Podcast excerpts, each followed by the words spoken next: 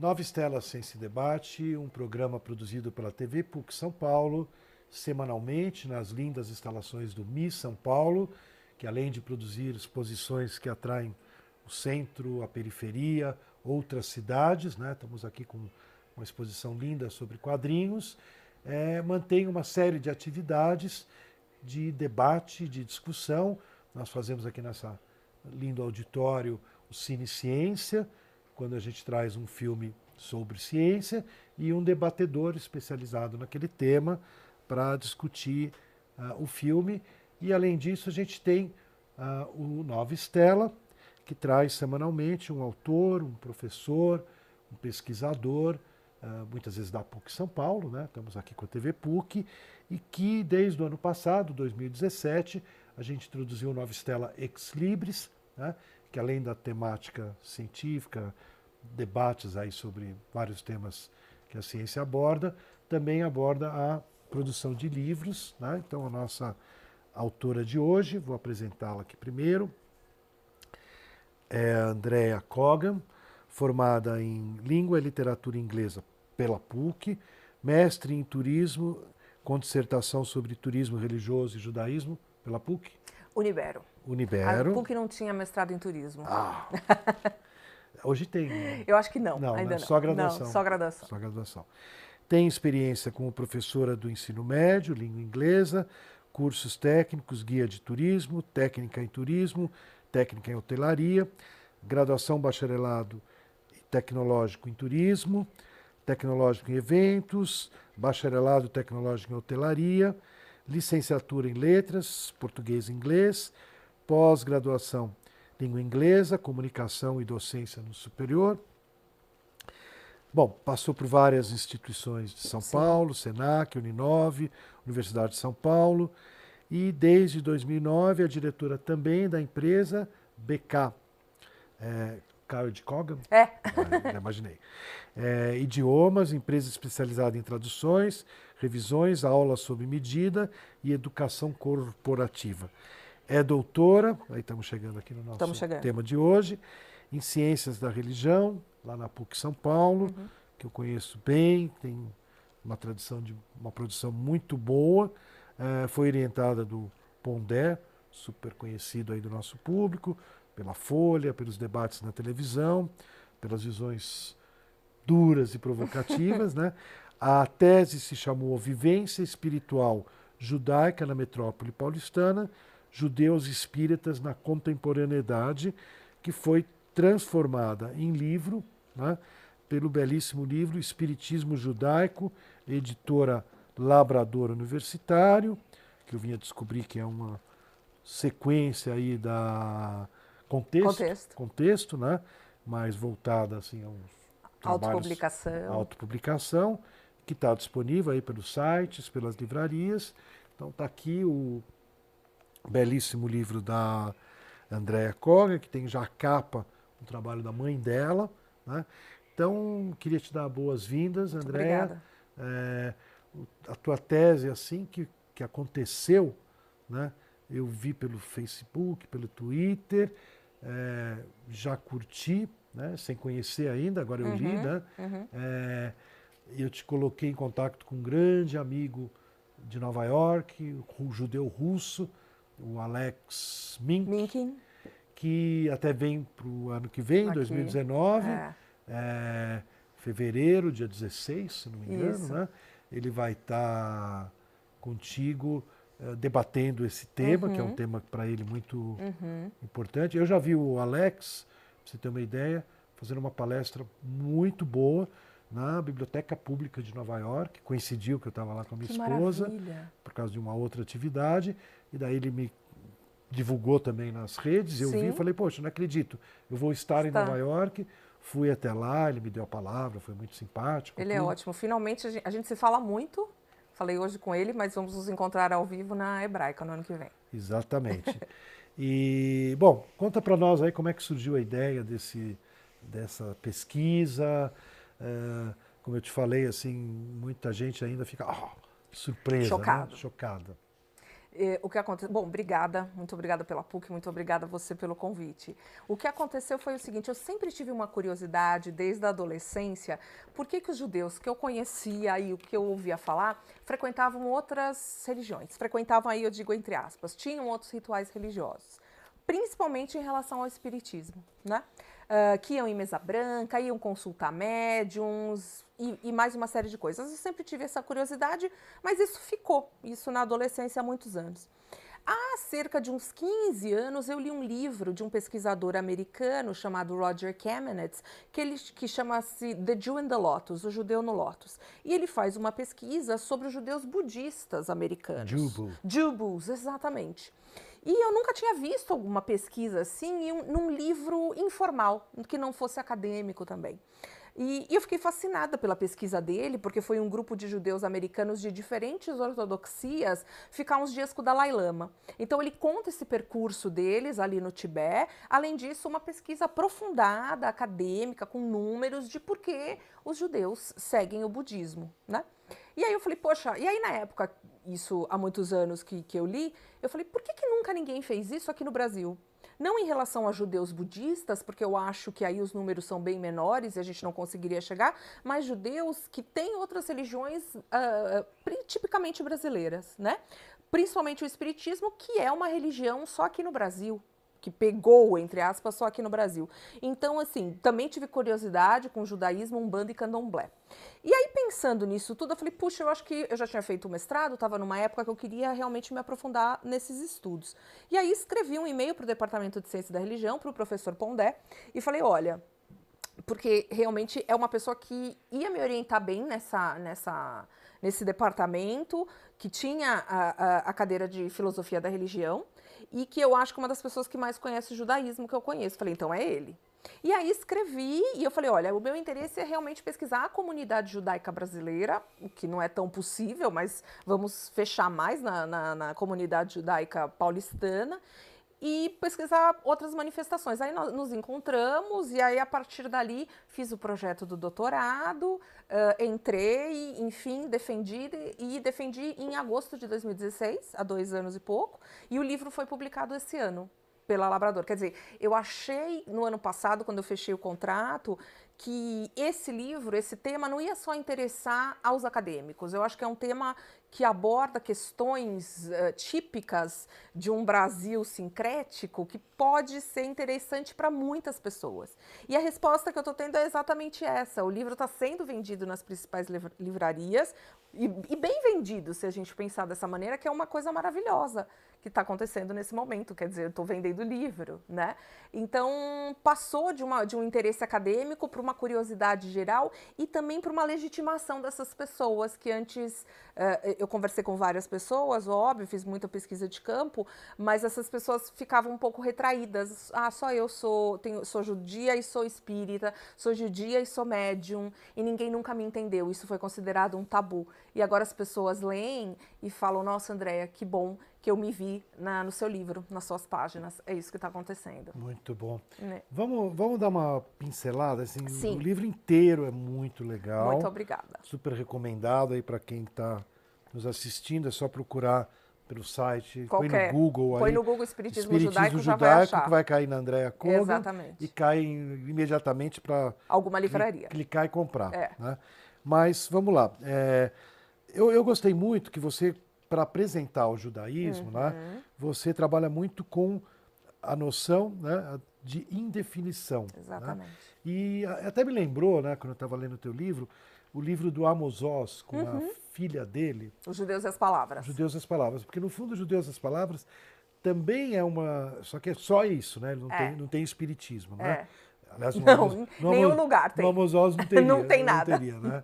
Não teria nem judaico, nem não judaico. Nem nenhuma né? religião. Nenhuma religião. Ele é um ateu fervoroso, né? Isso. né? Mas ele analisa o judaísmo, né? As palavras e...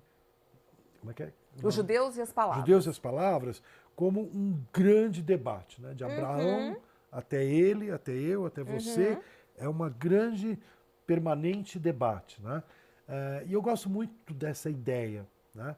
E você, de certa forma, que você entende que o judaísmo ele não, não se define, ele, ele, ele acontece Exatamente. até sobre a sua definição num debate. Né? Exatamente. Né? Então conta para nós essa tua visão. Eu, eu, acho essencial isso que você falou. Eu acho que o judaísmo, se, se eu pudesse, eu não vou definir nunca, e como eu disse, o meu primeiro capítulo é judaísmo e é indefinição, então quer dizer, eu trouxe vários autores, vários pesquisadores para poder chegar a nada, a discussão em si, porque o mais importante no judaísmo não é o resultado, não é a resposta, mas a discussão e as perguntas, né? Quer dizer, não importa onde você queira chegar, mas o como você faz perguntas, como você discute, como você lê o texto e interpreta, eu acho que isso é a definição do judaísmo, entre aspas. Então, uh, a gente, eu parto dali, e, e, esse livro me ajudou demais, Judeus das Palavras, uh, porque o Amos Oz esclareceu muitas coisas da minha, na minha cabeça, tanto que a primeira parte do livro, a primeira epígrafe, se não me engano, é, é do livro. E, enfim, então eu acho que a essência é essa discussão. E tem uma coisa muito interessante que eu sempre falo, e a gente conversa muito isso na PUC, nos grupos de judaísmo contemporâneo que a gente tem, que é uh, o judaísmo, uh, como dizia o, o Heschel, o grande filósofo, o grande rabino judaico falecido nos anos 60, ele falava assim: o que é essencial ao homem? O essencial ao homem é ter problema é conseguir lidar com essa questão. Então, o judeu aqui em São Paulo, mais precisamente, aliás, todos os judeus, eles lidam eternamente uh, numa vida de paradoxo. Né? Quer dizer, eu estou sempre entre uma coisa e outra, estou sempre debatendo uma coisa e outra. E acho que aqui em São Paulo, com outras religiões, isso é a personificação do paradoxo. Né? A pessoa vai à sinagoga não, num shabat, numa sexta-feira, e vai num ritual de Exu num sábado, num terreiro de Umbanda, né? Então, quer dizer, é, a vida é esse paradoxo. E eu acho que importante para essas pessoas é entender assim, não se chega a uma conclusão o que, que é melhor, o que, que é pior para você. O importante é você estar tá vivendo essas coisas e discutindo para saber o que, que é melhor para si, né? Legal. E daí, vamos, vamos seguir um pouquinho uhum. o teu roteiro aqui, né? uhum. né? Daí você resolveu, antes de chegar no contemporâneo, uhum. no tudo, você deu uma viajada né, nos séculos XVIII, uh, quando rola o racidismo. Né? Então vamos contar aqui para o nosso uhum. público judaico, não judaico, Sim. da TV PUC, né? Uhum. da católica. Aliás, eu quero fazer um parênteses é. aqui, né? Um público. A gente tem uma cátedra de cultura sim, judaica. Sim, sim. É, eu coordeno lá, a gente uhum. faz um monte de coisa. Sim. E eu quero interagir contigo. Claro. E porque você tem uma visão, né, questões judaicas que pode virar um curso, ah, pode virar que legal. Um... Então, que ótimo, vamos, ótimo. Vamos trabalhar Vamos. Essa... E eu acho que a PUC também é o lugar mais aberto para a gente discutir religiões também. É. Então, quer dizer, é um lugar que a gente discute judaísmo, que seja uma Não, universidade católica. A cátedra existe, Exato. a cátedra existe por iniciativa da PUC. Fantástico, eu sei. Entendeu?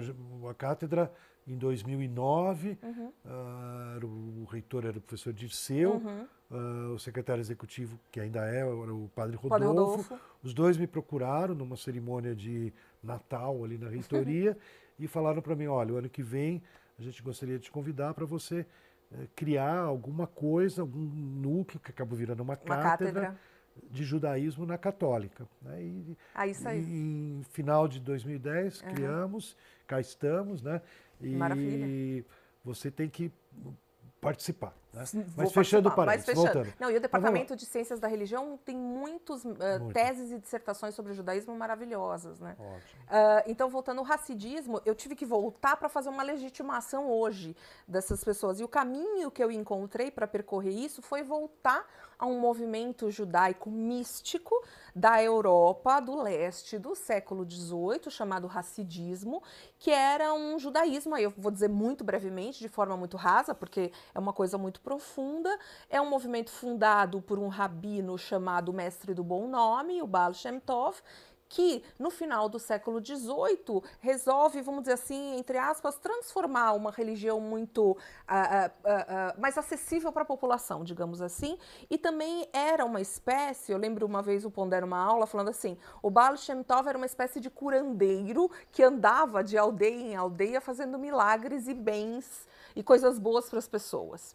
Então, o racidismo, de uma, de uma certa maneira, ele legitima algumas práticas místicas, até então que eram fora da população, né? E esse racidismo foi caminhando, caminhando, e ele foi o, o movimento que mais se espalhou pelo mundo, pela Europa inteira, ali no século final do século XVIII, século XIX, e, o, e, e, e, e até hoje você tem várias uh, distinções entre o racidismo e vários movimentos dentre eles.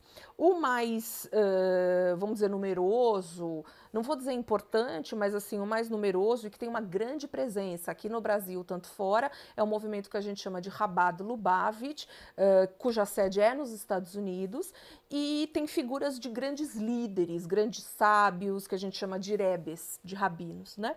E um deles, falecido, que foi o último, vamos dizer assim, falecido em 92, uh, Rabino Menachem Mendel, era uma pessoa dita como se fosse uma santa. Eu faço até uma equivalência ao Chico Xavier no espiritismo e o Menachem Mendel no judaísmo. Esse é um tópico do É um tópico trabalho. interessante que eu acho que pode ser desenvolvido mais para frente, porque eles vivem na mesma época, eles fazem mais ou menos as mesmas coisas, eles têm alguns aspectos clarividentes, obviamente o Chico muito mais aberto, que a gente começa a perceber de, de, de, de, semelhanças. E aí esse rabino, ele meio. E aí você tem livros e livros e cartas e vídeos dele falando de milagres. De pessoas que não conseguiam falar, que iam conversar com ele e saíam falando. De pessoas que não conseguiam, de mulheres que não conseguiam engravidar, que iam até ele e engravidavam. Quer dizer, uh, uh, você tem muitas cartas e muitas uh, relatos, muitos relatos em geral, sobre ele como dito um milagreiro. As pessoas andam até hoje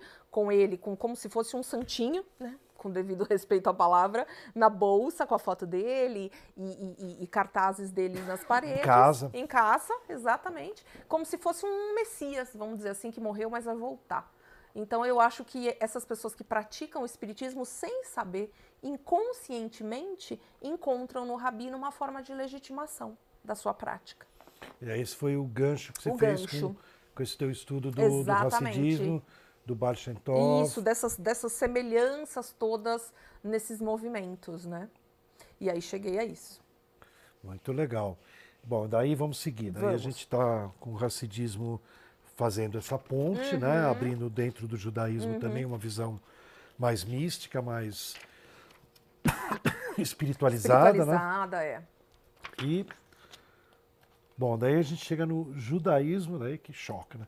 Kardecista, né? Exato. Explica um pouco e daí a gente vai para o teu trabalho de campo, né? Que é muito campo. incrível. É, Vamos lá. Na realidade, assim, o, o- a minha hipótese inicial do meu projeto era: existe um espiritismo judaico, existe um judaísmo kardecista em São Paulo. Existe. E aí, para.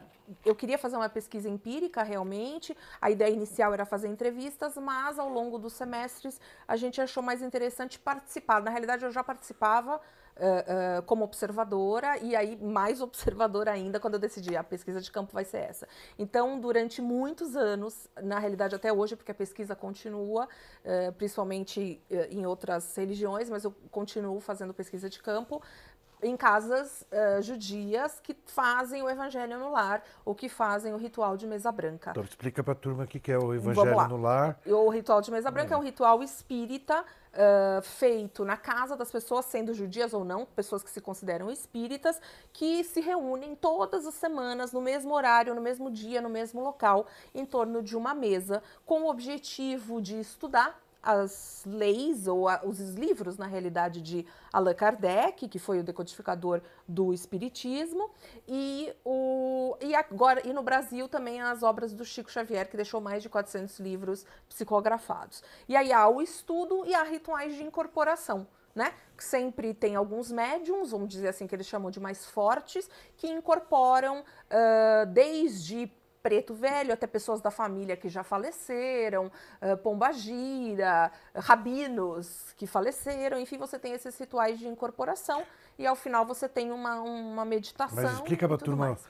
Pomba Gira, Preto Velho, Isso. tudo. Explica que nem todo Nem mundo. todo mundo sabe. Na realidade, o espiritismo, ele de, eh, kardecista, ele, ele vai dizer que esses espíritos que vêm, eles não têm essa influência de candomblé e umbanda, quer dizer o que? São espíritos de luz que vêm ali e dão um passe para as pessoas, quer dizer, um, um, uma bênção, vamos dizer assim, em relação à saúde, em relação aos problemas que as pessoas ali da mesa estão passando. Pode porque ser trabalho, família. Trabalho, família, qualquer coisa, o conforto de uma morte, né? Sempre, na maioria das vezes.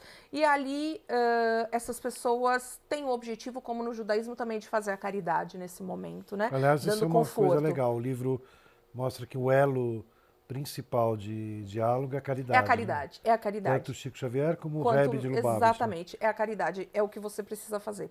Só que eu percebi também, que aí dá o gancho para essa outra pesquisa que eu estou fazendo, que vai além desse livro, que é o seguinte, as, as entidades que vêm nesses médiums e tal, elas não são só espíritas, mas também são entidades de Umbanda e de Candomblé especificamente brasileiras, como eu falei, um, o Preto Velho, a Pombagira e outras entidades de matriz A sensação africana. que dá para quem está lendo o teu livro, né, é como se a mesa branca, né, uhum, o ritual, ritual. Ele, ele abrisse uma porta, né? Pois é. E daí quem entra nessa porta não são só os frequentadores do ritual isso, kardecista que está se propondo a ser feito ali. Isso. Mas de repente é como se o cara está passando, opa, ali está aberto. Mas né? é isso mesmo. Você sabe que eu sinto isso também, porque, por exemplo, quando eu estou ali, porque obviamente em todas essas casas, todas as duas que eu pesquisei, porque na realidade um, um, compromisso semanal durante várias horas a gente não consegue fazer em tantas casas assim. Então pesquisei duas durante muitos anos. Uh, o que é interessante é assim, quando existe sempre um médium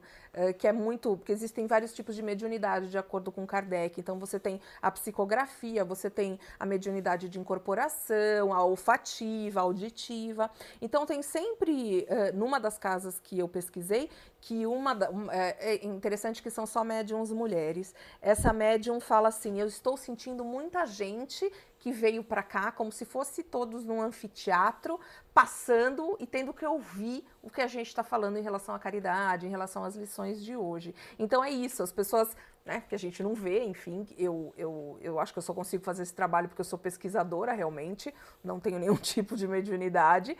E aí as, e, e ela fala: nossa, tem muita gente aqui é, assistindo. assistindo.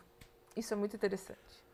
E como é uma, uma curiosidade, assim, quando você conta isso no, no, meio judaico, ou não no meio judaico, uhum. como é a, a receptividade? A receptividade, né? Olha, eu tenho a impressão que tem gente que se invoca, não tem? Se invoca, se invoca. Graças a Deus, até hoje, as pessoas que ficam bravas são a minoria. Mas já teve gente que ficou brava comigo e falou: Eu não acho que judaísmo não tem indefinição. Você que não está sabendo entender. Você que não se definiu. Você que não se definiu. O judaísmo tem os mandamentos, tem isso, tem isso, tem aquilo. E eu falo: Sim. Aí a pessoa fica meio brava, e porque realmente o espiritismo é uma afronta aos, ao que ela acha, aos pensamentos dela. E o que eu digo também assim: a gente pode concordar ou não, mas isso é uma pesquisa acadêmica, né? Não é o que eu acho, ou o que você acha, ou o que a gente acha. É você um fato. coletou os dados também. É um né? fato. É, tá posto. Então, quer dizer, a gente negar o que você acha fica em segundo plano. Mas a gente não pode negar um fato que acontece aqui, né? É isso. Mas as pessoas são muito curiosas. Né? As pessoas são muito curiosas. É Por muito outro lado, que eu, que eu senti da, da tua pesquisa, uhum. né? É, você já mencionou aqui, mas passou rápido. Uhum. É, é a importância dessa aproximação foi até o caso, você sabe, de um, de um pai que perdeu um filho muito Sim. novo, né? É, que por acaso eu conheci pouco tempo depois que ele tinha feito o livro. Né? O que, que é esse livro que eu estou falando? É um pai que perdeu um filho muito jovem, muito pequeno, quase que queria morrer, né? Uhum. Aquelas coisas, a pessoa perde o. 19 anos é o Muscati. É. 19 anos ele tinha. Então, daí o, ele acaba encontrando apoio num num, num, num centro Chico. espírita, onde ele vai conseguir receber psicografadas cartas do filho. Exatamente. Ele publica essas cartas de filho, levou na Belas Artes, na minha livraria. É, achei até engraçado que eu estava começando a atuar na Hebraica em 1984, é não, 94, 94. É, ele publicou em 80 e tanto o livro, 80 é verdade. Tanto. Tem razão. E ele me procura para deixar o livro à venda lá, né? Olha. né? E eu tinha uma sessão espírita, né? É, que vendia muito bem, né? Zíbia, tal, tal, sim, tal. Sim. O Chico Xavier, uhum. tudo. E daí eu coloco o livro dele ali e é engraçado, porque acaba virando um referencial de um livro de família judaica no meio dos espíritas, né? Exatamente. E eu percebi que para você também marcou, marcou isso. Marcou né? demais esse livro. Quando eu falei da minha adolescência, que eu tinha essa curiosidade, porque eu li esse livro. Esse livro veio, apareceu, eu sempre brinco que apareceu na minha casa, não sei como, na realidade meu pai era amigo do, do, Davi. do Davi. E aí esse livro eu li quando eu tinha 14 anos, mais ou menos, e isso ficou na minha cabeça. E eu acho que isso foi também um pontapé para estudar. E eu lembro assim, hoje, 30 anos depois, eu lembro de, claro que eu reli, li e coloco muitos exemplos do, do, desse livro, chama Quando se pretende falar de vida, coloco no meu. Mas eu lembro de cor de trechos das cartas do, que o Chico psicografou do Roberto até hoje. Há 30 anos eu lembro dessas cartas. E foi interessante que durante a pesquisa eu optei por não falar com a família. Eu falei, eu não quero, eu quero um distanciamento. Estava muito envolvida. Muito, muito envolvida, e eu falei, a hora que eu tiver que falar com eles vai chegar. E dito e feito, há três meses atrás, há três meses, uma amiga minha, que é muito amiga do, do irmão, da, aliás, da irmã dele, a Raquel, falou, André, eu queria que ela lesse seu livro para ela ver a história do irmão ali contada também. E aí é lindo, né? Quer dizer, a gente se aproximou. Esse, esse é o aspecto que você falou, quer dizer, uma parte da proximidade vem do consolo do ilutado. Né? Exatamente. Né? O Espiritismo traz uma resposta, às vezes, muito mais rápida. Uh, às vezes não, ele traz uma resposta muito mais rápida à dor de uma perda né? Então quer dizer, enquanto em algumas religiões ah, vai rezar, vai, vai haver uma missa, vai haver uma cerimônia e tal, o espiritismo ele pode te dar uma resposta muito rápida para aquela perda tão dolorida de alguém que você gosta. Então muitas pessoas uh, procuram o espiritismo exatamente por isso né, para um consolo realmente nesse momento de dor horrível. E encontra uma resposta. Encontra uma resposta muito rápida, não, não, necessariamente em forma de psicografia, mas em forma de entender que existe um mundo que continua, que você vai encontrar, a vida continua, a vida continua exatamente em outros momentos. Muito legal. Andréa Kogan, é pesquisadora, fez o seu doutoramento nas Ciências da Religião na PUC, São Paulo, e está aí no mercado com o seu espiritismo judaico, que eu acho que, no mínimo, atrai, né, a nossa curiosidade é atraída Isso. e que eu já percorri a, a, tese dela, é uma leitura muito agradável, muito bem escrita. Muito obrigada. E que vai abrir aí, né, para quem é dentro do judaísmo, fora do judaísmo, muitas questões. Nova Estela Ex Libris, abordando livros de temática hoje bastante acadêmica, um trabalho muito sólido, com uma boa pesquisa de campo, se despede esperando tê-lo, nossos telespectadores, novamente na semana que vem, no mesmo bate-canal, no mesmo horário, ou no YouTube, a qualquer momento, em qualquer lugar.